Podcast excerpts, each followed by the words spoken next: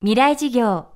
この番組はオーケストレーティング・ア・ブライター・ワールド NEC がお送りします。未来授業木曜日。チャプター4未来事業。今週の講師はサイバーセキュリティの専門家寺島隆之さんです。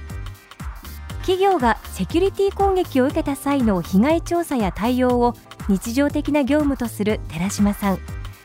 世界最高峰のセキュリティコンテストデフコンにも日本からチームステゴマ2として初めて出場。国内の競技大会セクコンの中心人物の一人でもあります。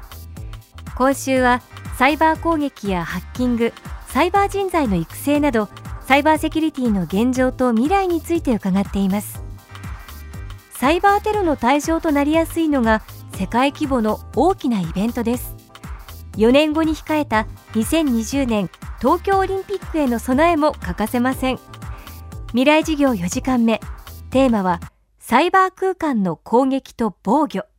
やはりあれだけの大きなイベントであるので世界から注目をされますので、まあ、集まる情報であるとかお金も多いですし、まあ、それを盗む者もいればその、まあ、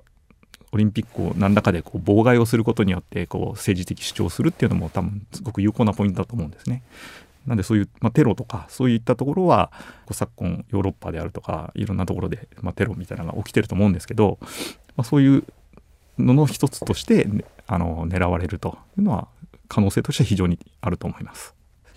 やはり、まあ、特に、まあ、インターネットが普及してパソコンが普及して、ね、スマートフォンが普及してですごくなんかインターネットのつながり方がすごく変わってきたと思うんですよね。昔はあのまあ一部の人だけだったものが本当に大衆化して皆さんが使うようになって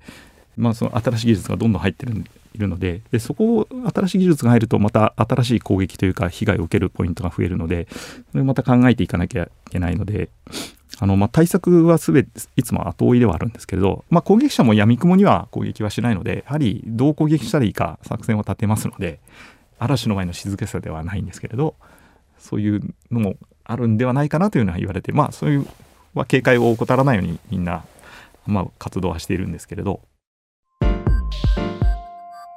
コンピューターネットワークへの不正な侵入や破壊はもちろん犯罪です。サイバー攻撃が個人だけでなく企業や国家にも及ぶ場合企業の情報流出や国家の安全保障に関わる重大な事件にも発展します。私たちはサイバー攻撃からどのように身を守ればいいのでしょうか。サイバーセキュリティにおける攻撃と防御の関係性とは？まあ、攻撃の方が有利ですね。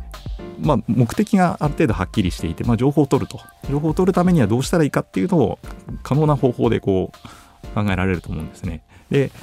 防御の方は情報を守るっていうのは目的は一緒なんですけれどあの今までこの道じゃなきゃ通れなかったのが例えば便利だからもう一個別な道を作ってよという形になると、まあ、別な攻撃を受けるポイントが増えたりとかなんかそういう形に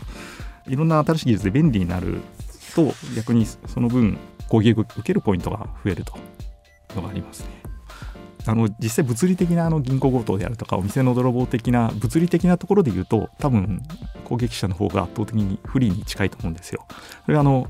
なんか見えてしまうとかあの物理的なのででサイバーとかインターネットの世界は逆にそれがすごく見えづらいというか分かりづらくなってるので逆に盗む方が身元を隠しやすい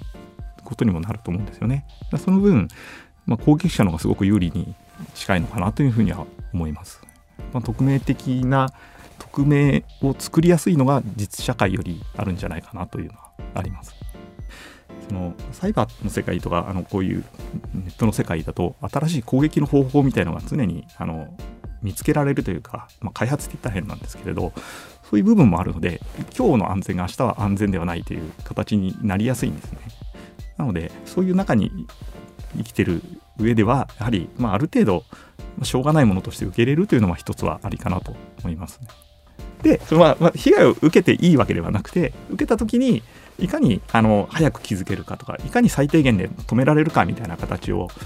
作っていくのがより建設的なのかなというのは、まあ、最近の今の対策のトレンドではないんですけどそういうところは言われていますね。例えばそのいろんな企業でも本当に腕のある人に狙われたらこう防げないっていうのがもうみんな分かっているんですけどじゃあいかにそれを被害を最小限に食い止めるかいかに早く気づけるかみたいな形が一つ今あの、まあ、重要なポイントだって言われています。まあ、でも一般的にあの最近やっぱり被害が多いのはその基本的なことができてないがゆえにされてしまうっていうのはやっぱり圧倒的に多いんですね。ある程度防御がされてると、まあ、攻撃する側もそんなにリスクをかけて攻撃をしたいとは思わないのでやって自分が捕まってしまったりとか見つかってっていうのはなんか彼らも望まないのでちょっとやってダメだったら、まあ、諦めるみたいな攻撃者もいると思うんですね。なので基本的なことはやると。なおかつまあ、最悪のことも考えて対策を考えていくっていうのは重要なポイントかなと思っています。今週の講師はサイバーセキュリティの専門家寺島隆之さん。今日はサイバー空間の攻撃と防御をテーマにお送りしました。この番組はポッドキャストでも配信しています。バックナンバーもまとめて聞くことができます。アクセスは東京 FM のトップページからどうぞ。日本最大規模のセキュリティコンテストセクコンについて詳しくはオフィシャルサイトでチェックできます。セクコンの綴りは SECCON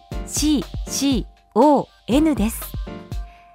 来週は千葉のローカル線いすみ鉄道の社長鳥塚明さんの授業をお届けします。